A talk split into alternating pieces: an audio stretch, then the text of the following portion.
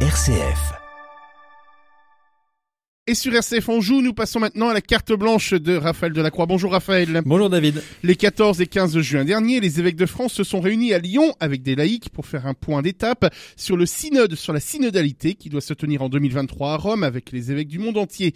C'était l'occasion de prendre connaissance de ce qu'ont exprimé quelques 150 000 catholiques sur le souhait d'évolution de la vie de l'Église, Raphaël. Oui David, et c'est un moment important hein, dans euh, la vie de l'Église, même si le terme peut surprendre. Le mot synodalité, disons-le sur le plan marketing, c'est pas terrible. Ça résonne un peu comme un machin. En fait, un synode, c'est simplement prendre la route ensemble, autrement dit, réfléchir de façon collégiale, si je schématise.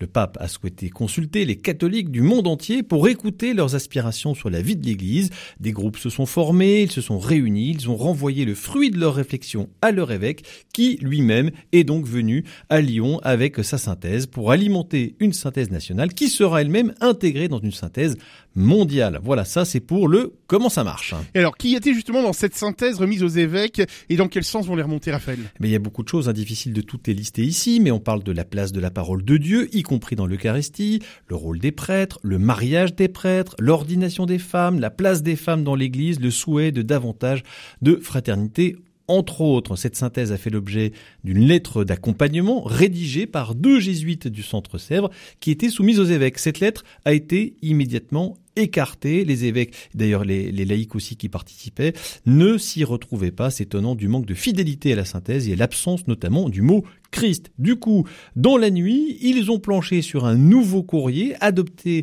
à l'unanimité, cette fois par euh, les évêques et les laïcs. Ce courrier veut à la fois respecter le souhait des fidèles exprimé dans la synthèse, mais en même temps euh, minimise les propositions chocs, hein, tout en déplorant l'absence d'éléments importants. Il regrette notamment que seule la tranche la plus âgés de l'Église aient participé à ce synode. L'absence des actifs et des jeunes impacte forcément la vision de l'Église, et s'ils se réjouissent du souhait euh, de la primauté donnée à la parole de Dieu, de davantage de complémentarité des charismes et des états de vie, de faire de la démarche synodale, synodale pardon, la démarche naturelle de l'Église, ils expriment quand même leur regret de constater l'absence de sujets comme euh, la mission, l'anthropologie, l'Eucharistie, la vie sacramentelle, la vie consacrée entre autres. On sent à la fois une joie et une espérance des évêques sur ce mouvement soulevé et comme une espèce de prudence. Il est vrai qu'on peut sentir hein, dans certaines propositions un parfum de mai 68.